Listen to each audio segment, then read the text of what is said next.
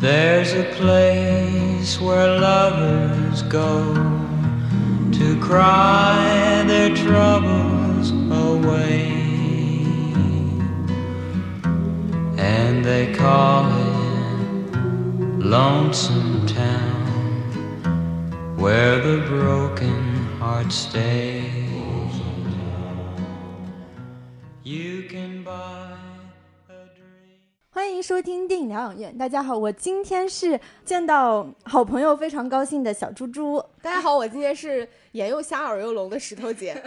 难不成也是因为见到了我们这位嘉宾？对。然后今天我们请到了就是嘉宾，但是这位嘉宾非常特殊，非常特殊。特殊在哪？因为她也是一个主播，而且她也是个女主播。嗯，那其实我们今天嘉宾是来自贝壳电台的当红女主播小鱼。嗯，Hello Hello，为什么要介绍像稀有动物一样？就是她是一个女主播，对她也是一个女主播。我是被猪猪姐车技所感动的小鱼，你嗯你暴露了小猪猪的年纪，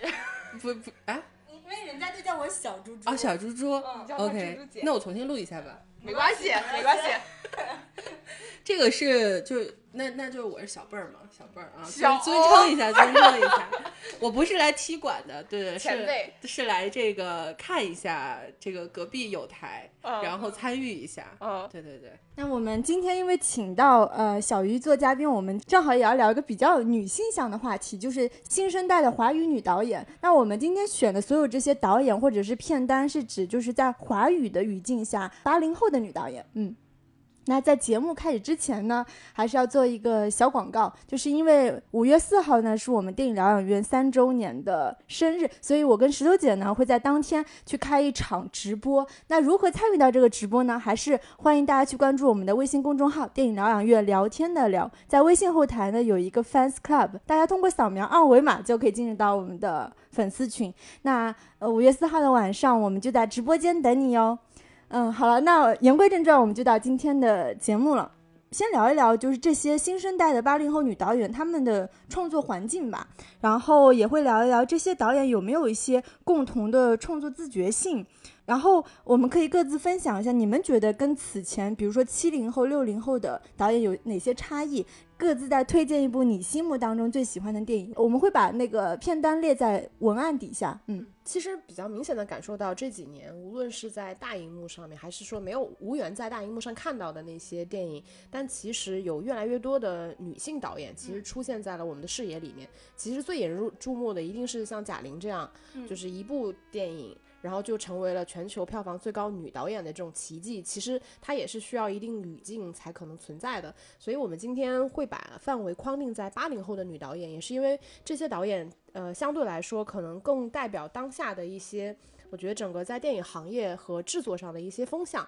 然后包括他们跟再早之前，比如说七零后、五零后，甚至更早的导演们，其实会有一些的差别。那我们还是可以简单的先梳理一下，就是八零后的女导演，就以我们目前收集到的来说，到底有哪些？呃，刚刚石头姐有 Q 到，就是贾玲嘛，她的《你好，李焕英》，还有前年就是话题度特别高的白雪的作品《过春天》，然后藤丛丛的《送我上青云》，呃，像苏伦的商业片《超时空同居》，以及我们前一阵刚刚看的殷若欣的《我的姐姐》，她此前还有部《再见少年》。杨明明的《柔情史》，呃，刘紫薇的《我心雀跃》，向子的《再见南屏晚钟》，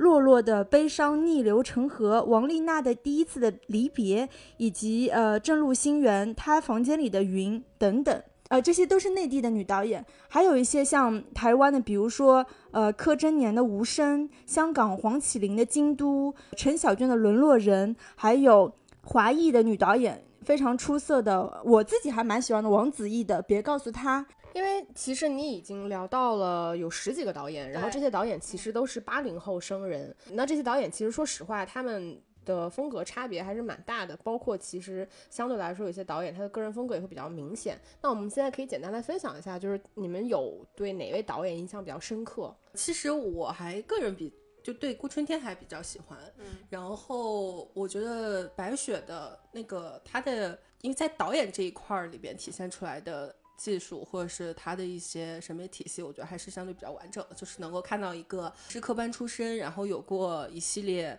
导演经历的，相对较成熟的，相比于就刚才片段里其他的一些导演，嗯，他会相对来说成熟一点。但是他年纪也稍微长一点，就是相比于后面的八五后啊、九零后的人，对，所以就是呃，郭春天我还蛮喜欢的。香港的呃这个京都和沦落人是最近看的，就觉得还都不错。但是我觉得这个因为内地可和香港电影体系可能或者它工、啊工业化的进程不太一样，对，所以呃就是导演的成熟度上面，对吧？啊对对对对，所以我觉得可能有的时候需要分开来看待。嗯嗯，但是总体来说，就是我觉得这三部是呃，就刚才片单里我比较喜欢的。嗯，我跟小鱼选出来，比如说 top three 完全一样，哎，嗯真的恰好是过春天、京都和沦落人。然后，但是这三部其实因为过春天，它虽然是、呃白雪，她当然是内地人，但是她因为从小就是在深圳长大，所以她这部片子的整体的风格也是非常港片化。所以这三部我觉得总体来说，因为它毕竟都是粤语电影，然后像其他的话，其实像王丽娜的《第一次的离别》，因为它其实是一个少数民族的题材，是就是讲新疆的儿童，它没有很多说女性导演的特质，因为它真的就是瞄准在新疆生活的两个小孩子的故事，但是就是其实是非常感人，但是也非常。就是他的关注点当然也非常边缘化，这个我们后面也会分享到。然后还有一部我就是自己情感比较复杂，就是杨明明的《柔情史》。就我刚看刚看的时候，我会觉得特别矫情，就怎么会有这这么拧巴的电影？但是就是越看到后面的话，我会觉得就是让你又讨厌但又喜欢的一部电影。嗯，虽然我们是聊就是比较新一代的女导演，但其实我自己在准备这期节目的时候，我有一个比较明显的感觉，就是这也是我自己就觉得，首先对这些女导演，我觉得说说实话，我觉得大多数女导演的水平真的不是特别的好。嗯，嗯然后呃，我觉得女导演确实在作为创作者来说，她会有为女性发声的这个宿命感。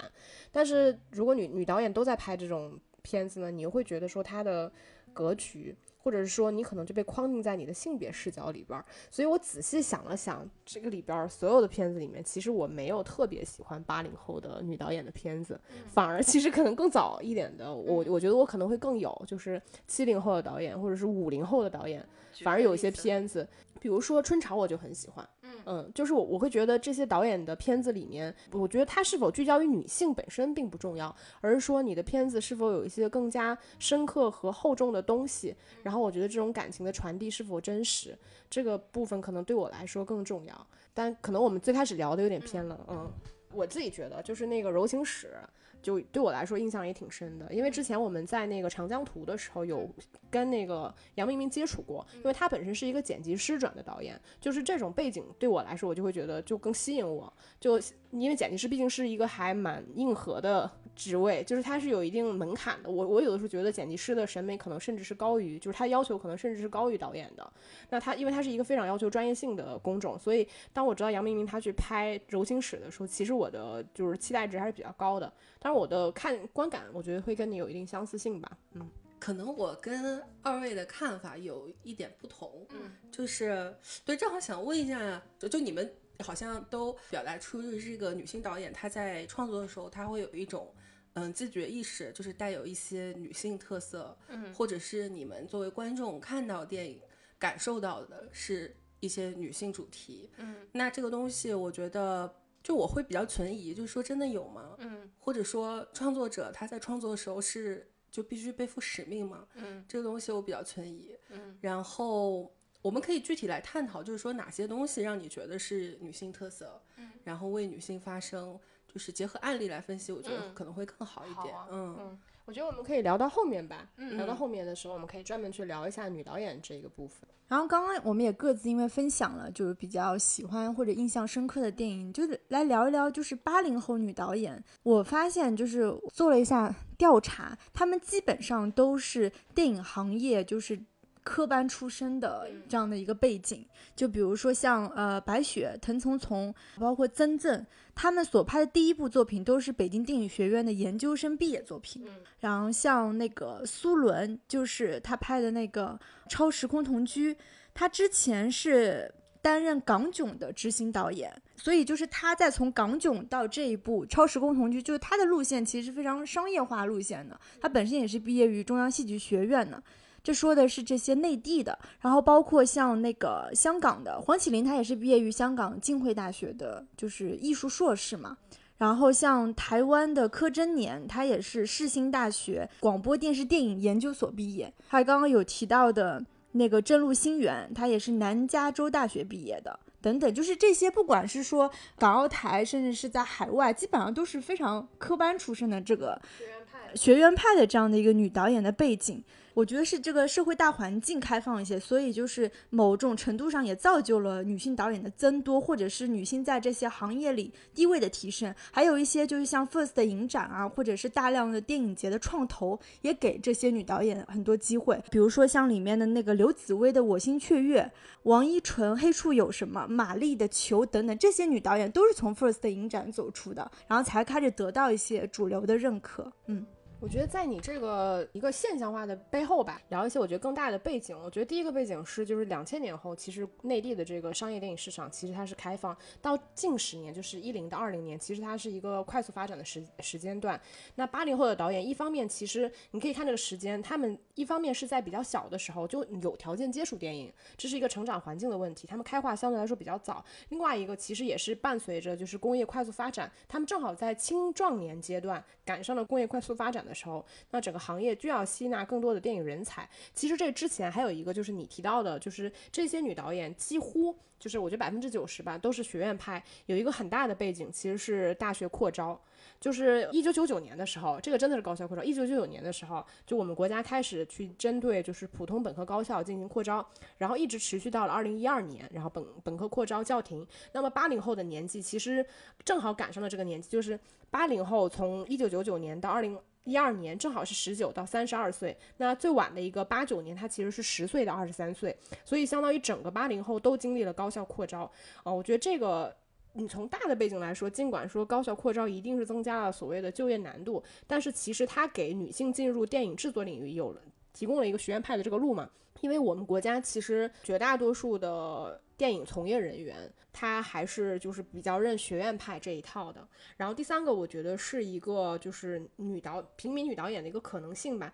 因为我们从更早的导演的从业经历来看，其实是有一部分导演他是依靠自己摸爬滚打走上导演之路，尤其是前面小鱼提到的像香港这种环境里面，他是有这样的空间的。那无论是电影导演还是电视剧导演，其实对于女性来说，就是你如果想要纯靠野蛮生长，是一件非常困难的事情。所以我们能看到，就是早期的国内的女导演，她们大多数都是像李少红这种导演，她其实大多数都是大院子弟，或者是有一些，比如说什么戏剧世家呀，有一些这种文艺背景的女孩，其实她才更有机会走到这个行业。但是我们从八零后的女导演来看，其实真正野生的导演一定是极其少数的。那这些导演通过教育进入到这个行业里面，对女性来说，这个也是一个相对公平和更宽的道路吧。我觉得也给所谓就是没有所谓门第这个呃限制的女导演进入这个行业提供了更多的可能性。因为我们的风格会比比较的就是那个跳脱一点。你们刚才说一些点吧，就是就是让我觉得有意思的，我们可以讨论。比方说刚才石榴姐说的这个，你觉得教育或者说这个环境打开给女导演很多的。机会，嗯对这个我觉得是共通的，就对任何人，任何都是一样。对对，就不光是男女。然后还有一个就是刚才最初小猪说我们这一趴就是要聊，你觉得创作环境有什么改变？你说实话，我觉得中国电影创作环境一直没有改变，它一直是以以一个圈层的文化在运作。嗯刚才石头姐说，就是你有一些。呃，比如说家族历史会更容易突出一点，对，这个是必然的。其实从第四代，他们其第四代导演他们在一直在做这个电影人才培养开始，到现在一直都没有变过。包括我们刚才说的所有的这些片单，这里边你从创投走出来也好，或者是你凭自己的才华有一个剧本，或者是你给给导演打下手，你去做副导演也好，就是它所有一个共同点，就是你要找到一个所谓的大佬。嗯，就是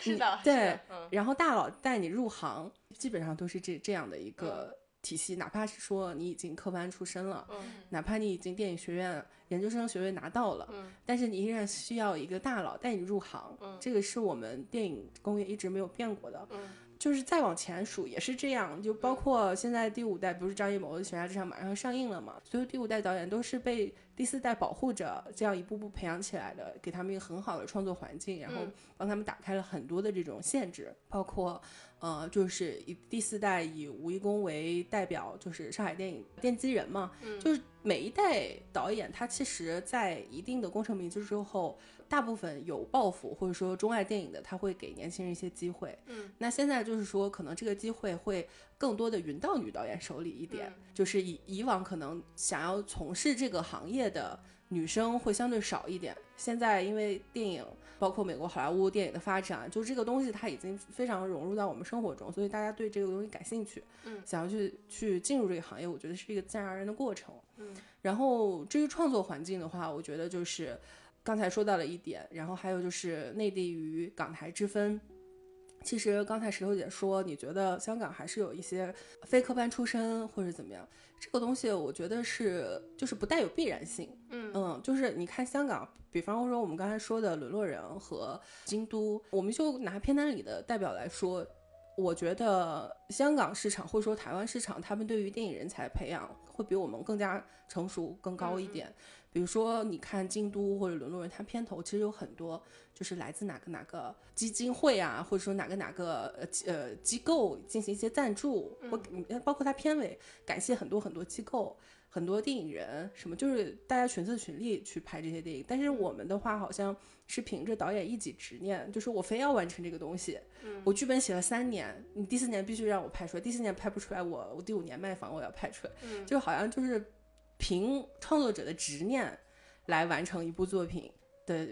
案例会更多一点。就是从市场上来说，大家给予新导演的支持其实是就内地市场现在来说还不太够，但这个东西是一步步完善起来的。包括这个真的是需要以前的电影人有意识，或者说他有一种责任心去做这件事。比如说现在，我个人觉得啊，就是贾科长他在做这样的事，他去办了很多很多的文化交流项的东西，然后很多去呃给新导演去进行素质化教育的东西。因为电影这个东西它不是光有技术就行了，它更需要一个素质化的教育。所以你去让创作者，尤其年轻创作者打开视野，放宽你的心态，才能拍出好作品。所以。我个人觉得，就是从刚才我们所有的片子里来看，《京都沦落人》为什么觉得他很好，他成熟度高，是因为他各个方面照顾的都相对平均一点，不像是就刚才你们都说，举个例子，《柔情史》，你们觉得他有一点别扭，有点什么，就是他视角有点太，他缩的太小了。所以它不是像一部那个包罗万象的电影，会让你感觉很通通身舒畅这种。它总总觉得有一点点别别扭扭的，然后小姑娘家家家的那种感觉，小里八气的。对，这个跟创作者的视野有没有打开很有很大关系。还有就是说，你年轻创作者不光在本土学习，你是否有机会接触到？比如说国外的欧美好莱坞，或者说美国他们的那个，因为他们的电影意识比我们先进很多，其实，嗯，所以你看，像《沦落人》和京都他们的导演都是有过这种去进行深造的一些机会，所以他回来或者是再去创作的时候，他的整个意识是打开了。包括内地那个呃正路新源导演也是，所以他他出来的东西就是不一样。所以我觉得这个对于电影人的素质教育这一块也很也很重要。对，其实小鱼前面说的，我有一点不太能认同的地方，就是提到说关于早期导演的这个，我觉得香港跟内地的这个电影工业，它不仅仅是现在的差别，你再往回倒退二十年，差别也是很明显的。就是它不光是教育水平上的差别，它也在于工业完善度的差别。比如说像香港从八十年代，甚甚至从七九年末就八十年代、九十年代，它是一个工业快速发展的阶段，它是一个更加偏行业性的事情。这个行业就意味着。在他没有那么大规则的时候，他能够有机会吸纳出来更多，他能够给这些野生的电影人机会进入这个行业，而不需要经历所谓更加漫长的这套学院派的呃路线。那我们在香港那个年代是能够看到有这样的女导演出现的。对吧？像虽然说像许鞍华，他一定是受过比较好的呃教育，但其实不乏有像我们后来看到吴君如这样，他们可能是从演员转型去当导演的也有，就是他这个环境里面是能够孕育出来这样的东西。但是其实我们再往回看，那我们如果再往中中国来看，就是可能更早一点的女导演，首先中国我查资料看下来，就五十年代的，其实我们是有一些不错的女导演，我们等下可以后面再聊。那这些女导演，一方面她们几乎没有所谓说野生这个概念，就是没有一个女导演是没有受过正规的教育或拥有很好的家庭背景就能够在这个行业里面生存下去的，这个是一个非常大的前提。那这个背景，我觉得就是因为我们电影工业是不发达的，它没有一个商业化的体系在，所以它没有足够的能力去吸纳更多的人才。当然，小鱼说的教育背景，我觉得和呃教育完善度那肯定是一个非常重要的东西，包括就是电影行业一直以来它所流行的这套，就是你先人带后人的这个培养的机制，我觉得这个是对的。然后再有就是小鱼聊到说，呃，需要找到大佬这个问题，其实我是觉得大佬这个问题在任何行业都是一样的道理。就哪怕我不是从事电影行业，如果我想在这个行业里面一飞冲天，瞬间超越大多数的人，那电影行业更是一个偏投机的行业嘛。其实它都是需要有这么一个贵人在的。那我觉得就是对于国内目前电影行业，或者说从更宽泛的电影教育来说，为什么我我会觉得说现在对于女性来说，当然小鱼说就是对对于男性女性，我们不从性别的角度来看，对所有人来说，你有志或者是你可有可能有希望，就是想往这个行业发展，它对你都是有帮助的，这个肯定是一个大的前提。但我会觉得说，它对于男性和女性一定是有一些差别的，就是对这个性别下属性下一定会有个帮助。再有就是你比如说女性，我们可以想象你在一个职场里面，你想依傍一个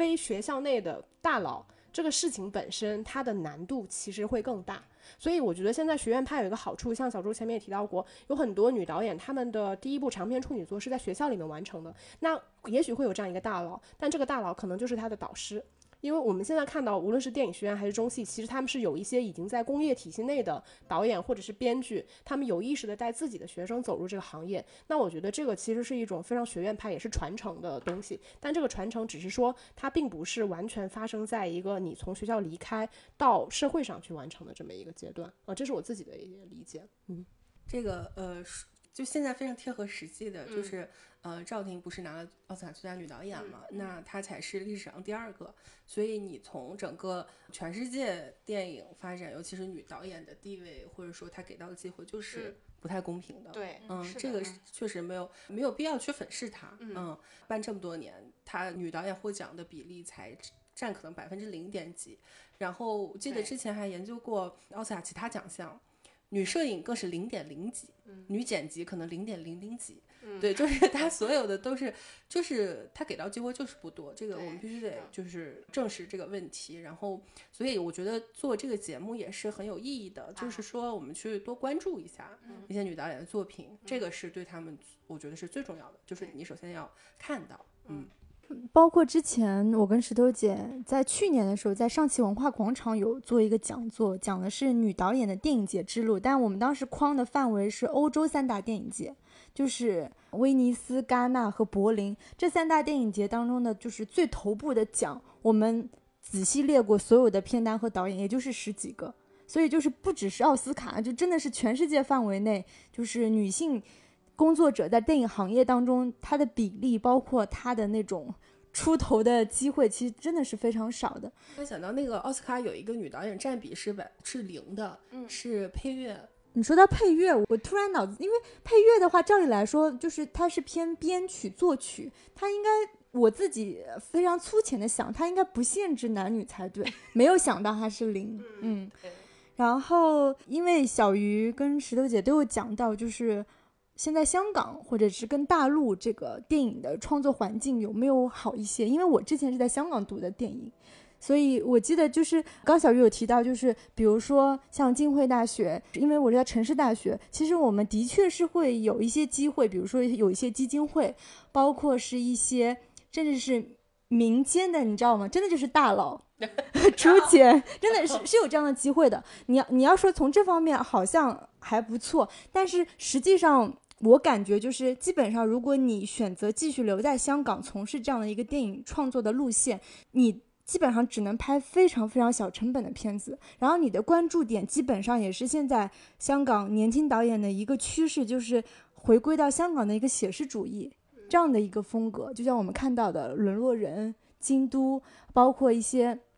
不只是女导演啊，男性的年轻导演都是这样的。相反，就是说，如果你想要真的有更大的发展，你要拍一个中成本，甚至是稍微高一点的成本的话，基本上他们也只能选择北上。那像我们比较熟悉的曾国祥等等，对吧？所以其其实并没有真的存在说你在香港就可能有更好的环境。我觉得是一个路线的差异。就是如果你的野心很大，你说我要拍一个商业片，我想要有很高的票房价值，你在香港是绝对没有出路的。大佬给你投钱也不会投那么多。嗯，所以我觉得这是一个我我的观察吧。嗯，那我们现在就是。刚刚因为聊了很多背景方面嘛，那我们现在聊一聊，就是你们觉得这些女性导演有没有一些共同的创作自觉性？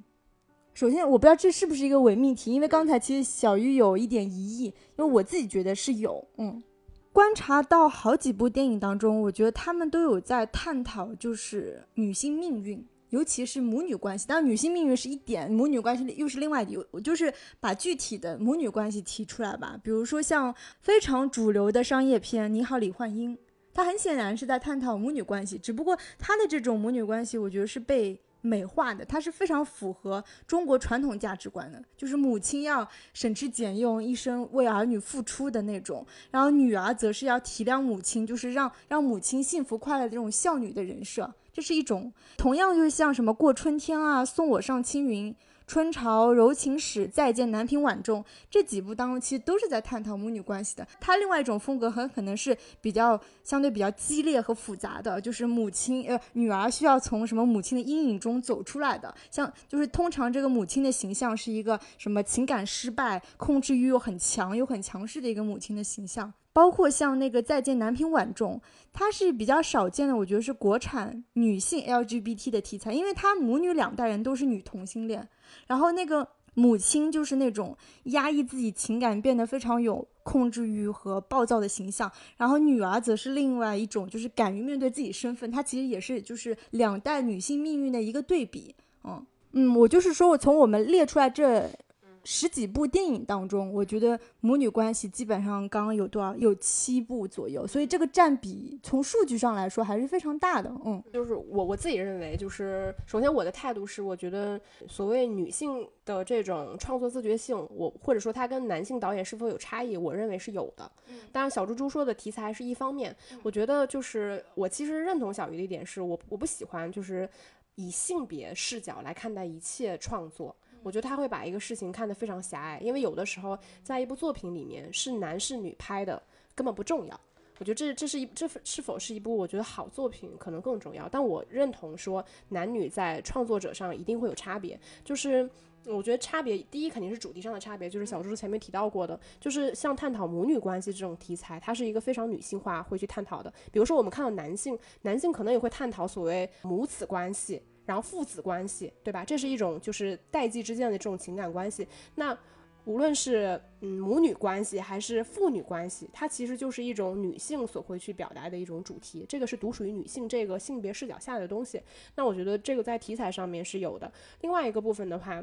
我觉得，我始终认为，所谓女性凝视，我们当然用男性凝视这个说法对应的是女性的视角。我觉得这些东西是存在的，就是你可以看从从各个电影来说吧，就是比如说，当一个男性导演去拍一场，可能怎么说，可能对于女性本身没有那么尊重，或者是说有去对去展示这个女性身材。等等一些去拍摄视角、拍摄的方式的时候，那他处理的方式很可能就跟女性导演是不一样的。这个，比如说我们前面有聊到过赵婷的《无依之地》，就赵婷的《无依之地》，她在拍科恩嫂的时候，其实她很显然，当然她不完全是出于对于另外一个女性的这种尊重，她其实出于对这个群体所谓的一种体面和尊重，她会故意就是把一些拍这个人不体面的时候，比如她上厕所的时候，她可能会故意去挪走。那这种部分，我觉得在很多电影里面，女性在处处理，对于角色的尊重，或或者说角色的这种拍摄手法上，我觉得它一定会有细微的差别。只是说它落在不同的导演上面，它一定会有很多差异性。就像我们说男性的凝视，它也不是只有一种凝视，男性的就是所谓的摄影机的运动，他怎么样去观察他的演员，那可能也是有很多方式。但我认为其中有一些部分一定是属于女导演的。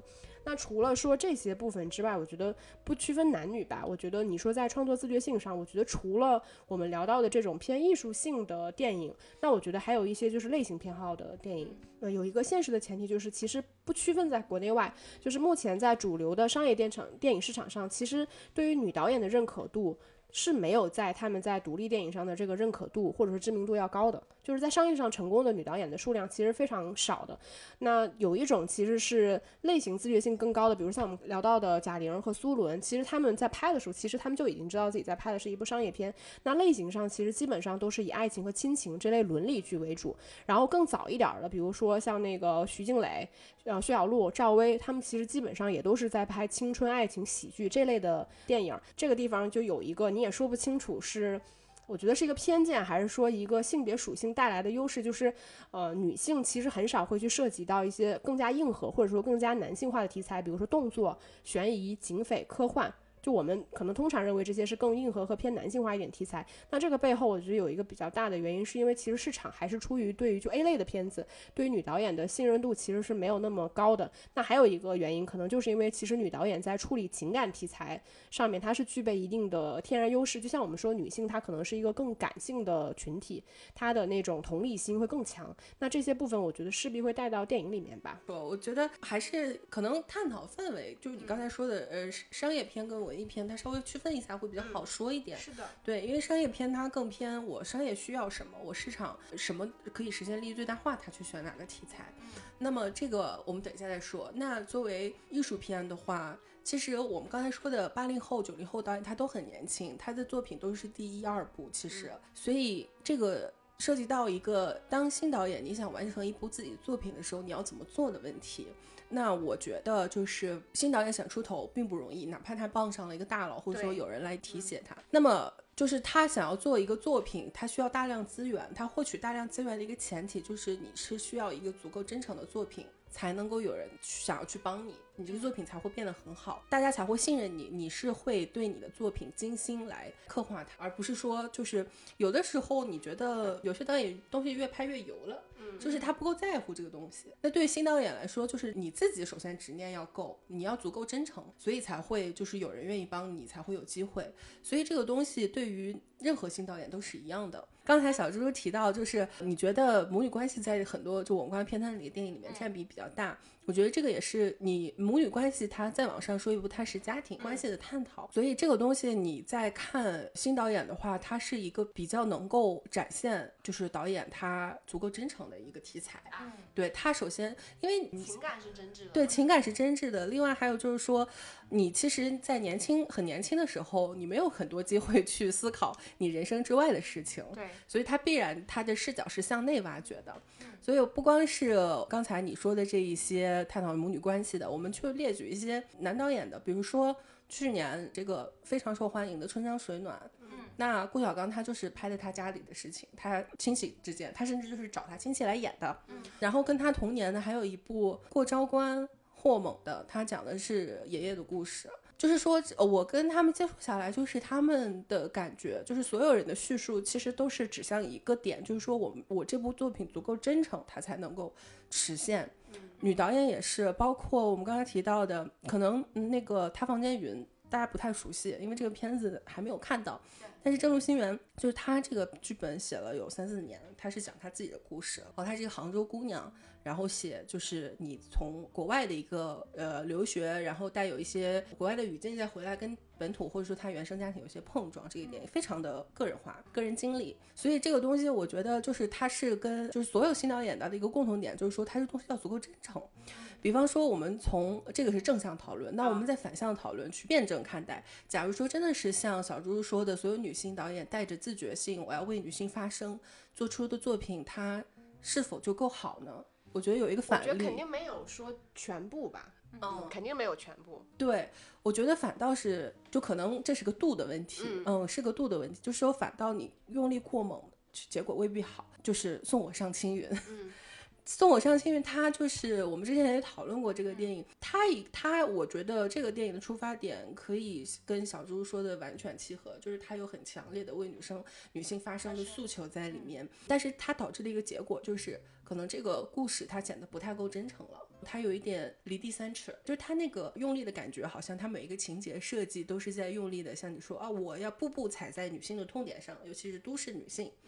我要踩在就是我要揭露渣男的嘴脸，就是有很多这种诉求在里面，这真的是一个度的问题啊！我觉得反倒是说，不如你去真诚的拍一个，写一个你自己的故事，而且我觉得写一个原生家庭的故事，或者说自己对家庭、对亲情理解的故事，是每一个导演的一个追求，不光是他是新是老也好，他可能永远都需要一个这样的机会去表达自己的情感。比如说，就不说新导演，哪怕在影视圈摸爬滚打多年的大鹏，他也要拍一部《吉祥如意》，不是吗？就说这个是一个导演与创作者永恒的追求吧，我觉得是，这是我对这个问题的理解啊。对，因为上次私下我也有跟小鱼讨论那个《送我上青云》，因为我当时说我觉得还不错，因为的确是指出了很多就是女性的痛点痛。然后我们当时也有讨论说，因为这部片子是藤丛丛的第一部电影嘛，那其实他他也挂名了编剧，所以就是我们不知道，因为。姚晨因为肯定是非常强势的女明星，那这种就是新人女导演跟一个已经非常有名的女明星之间的组合，那他们之间的组合最终落到就是这个成片的效果，到底藤藤丛丛和姚晨之间的 battle 是怎么样，我们不得而知。但是可以解释一部分为什么小鱼觉得这部电影用力过猛的原因，我觉得跟这样的组合是有一定关系的。嗯，春潮有点像这种组合。嗯，郝蕾她首先她比姚晨好一点，就是她已经是一个文艺片女王了，嗯，所以她在处理文艺题材会更得心应手一点。送我上青云肯定，我相信姚晨是带有很多商业抱负在里边，嗯，对，这个是就是我觉得同样的组合，它有可能碰撞出不一样的效果。对，其实我觉得还是跟大家就是认知里边儿，就是因为我们三个毕竟是女性嘛，就是其实。你对于女性 主义或者说女性应该承担的使命感的这个认知和判断，其实有些差别的。因为小猪猪一直以来，他觉得女性一定要矫枉过正才能获得自己应该有的权利。如果采取非常温和的方式，女性是没有办法，永远无法和男性获得平等的。我觉得这个是有一个原始的出发点的差异，差异在的。对我们，我们尊重。我觉得这个每个人的认知差别会会有一些。对，就是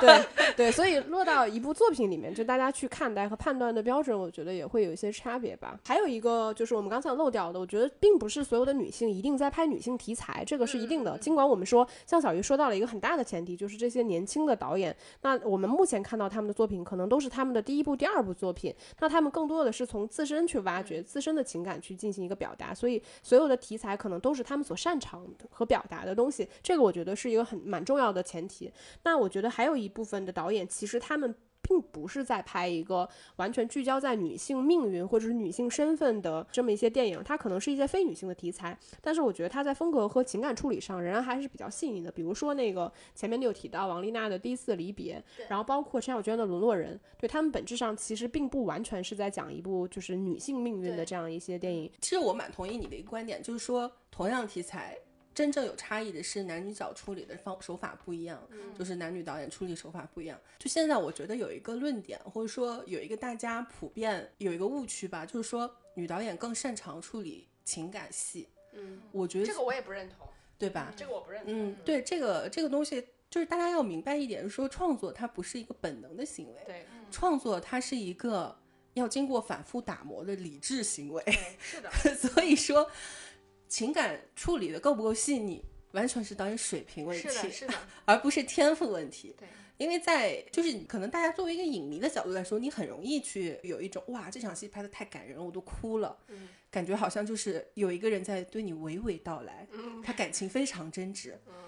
但这个东西是通过技术手段处理的处理达成的。不光是有擅长处理呃情感细腻的男导演大有人在，是说明他技术成熟，嗯而不是说他就是啊哪方面好像就天赋异禀。所以说这个东西就是在任何电影里边，就是你要先有这样一个意识。所以说就是就所谓的摘掉一个。呃，女导演只会情感戏的一个帽子吧，我觉得是，就是大有就是情感处理不好的女导演也有，就她她真的是一个技术问题。嗯，那反倒是说，我觉得有差异的地方，就刚才石头姐说的视角不同是一个，还有就是我个人觉得一个共同点是，我觉得女性她会偏向于追求一种比较极致的感情，一种纤尘不染的感情。我们还是拿片子来说，就比方说《沦落人》，就可能这个片子大家看的比较少。它讲一个什么故事呢？就是在香呃香港普通家庭中，然后黄秋生演了一个因为工伤，然后下半身瘫痪的一个中老年，嗯，然后跟菲佣的一个故事，有点像大家熟悉的《触不可及》，嗯对，也是残疾人的故事。然后他那个，我我看很多人的反馈就是说有点不太真实，美好的不太真实。像我也觉得他是是很感人，这片子完成度其实非常高。呃，你可能觉得它太不真实，或者像童话一样，只是一个个人喜好的问题。但我觉得就是这个片子，它追求那种感情或者那种很纯净的一个东西，是让我看到女导演身上会比较有。再举个例子，就是其实你方方面面都能感受到，比如说《过春天》里边。那个阿豪对女主的那种保护，虽然有一场好像就是他们俩火烧火燎的这个捆手机的戏，但我从始至终我不觉得创作者会让这两个小孩儿就是有尝试禁忌的这种想法，我觉得他绝对没有，它是一种纯净的。一种男孩对女孩的保护，一种那种关怀，哪怕是他在一个危险丛生的环境里，他也要加入一个这样的角色来保护女主。还有一部那个刚才小朱提到的《无声》，是台湾的，然后那那个片子讲的就是在聋哑学校里的性侵事件，那个里边也能够发觉发现这种。这种情感就是主角男孩对那个他喜欢的女生的一个保护，就是你看的时候你会觉得，就是为什么他就那么想要保护那个女生？他转到那个学校之后，他就一眼就你可以理解为一眼就爱上那个女主，然后想要去保护她不受别人的性侵。但那个东西就是我作为女性，我可能充分能 get 到。但是那个东西非常的理想化，就男主从头到尾就是我只想保护你，我不想有别的事情，或者说我以任何事情都以保护你为先，我们放下了自己的一切私欲。嗯，我觉得这个是女性就是容易去追求这种感情。说跑偏一点，比如说现在流行的耽美剧吧，嗯，就是说《山河令》，为什么就是这种东西只有呃一部分女生看了就是嗨的不要不要的？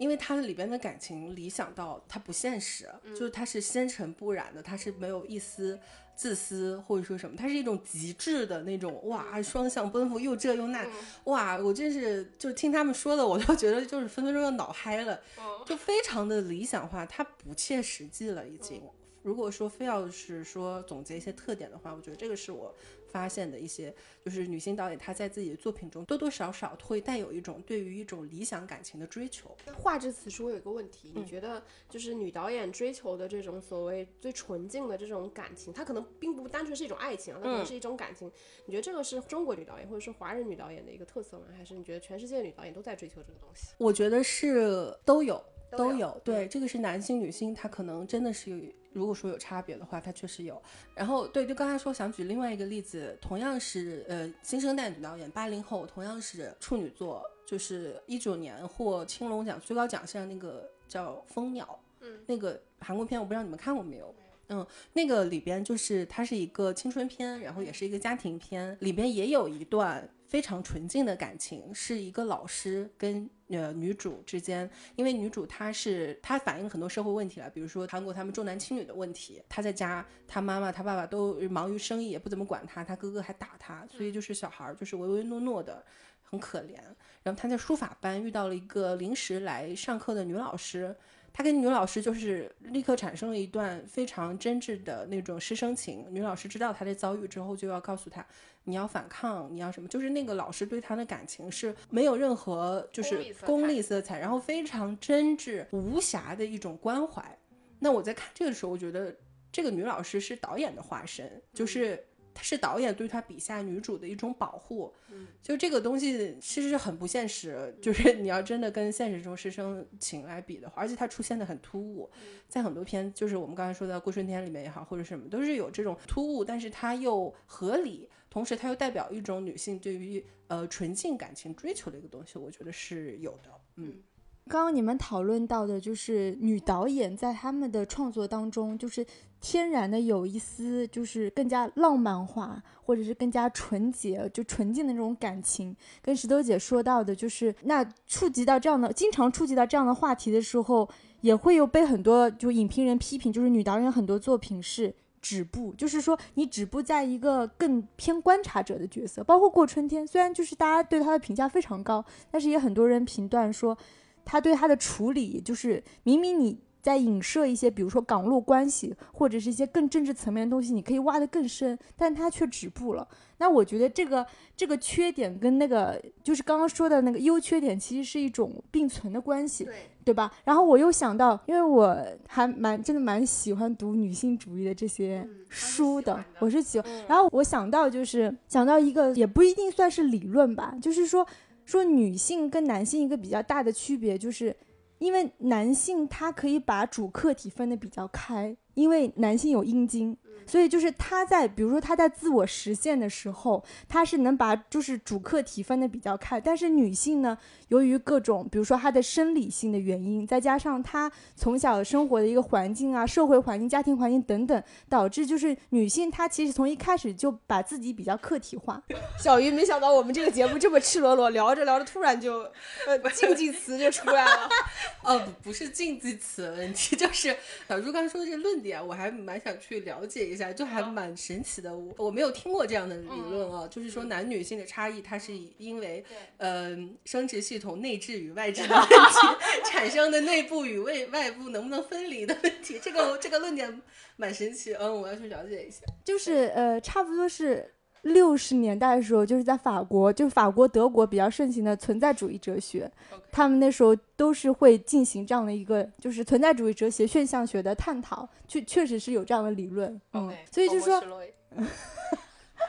所以所以真的就是，那女性她一开始如果他有一个倾向，就是把自己客体化，所以我觉得他不论是在做，比如说创作，不不一定是拍电影，你可能也是写作。或者是你的生活当中都会有一个误区，就是向内寻找。我觉得这不是不能算误区吧，就是我觉得是一种天然的东西。那你不断的向内去寻找，你主客体很难分开的时候，就会导致我们刚刚说的这些电影当中，我们说什么纯过于纯洁、过于浪漫化。当然，这只是也可能是说我过度解读吧。但我觉得在女性主义理论上是有这样的一个更深层次的一个原因在。嗯。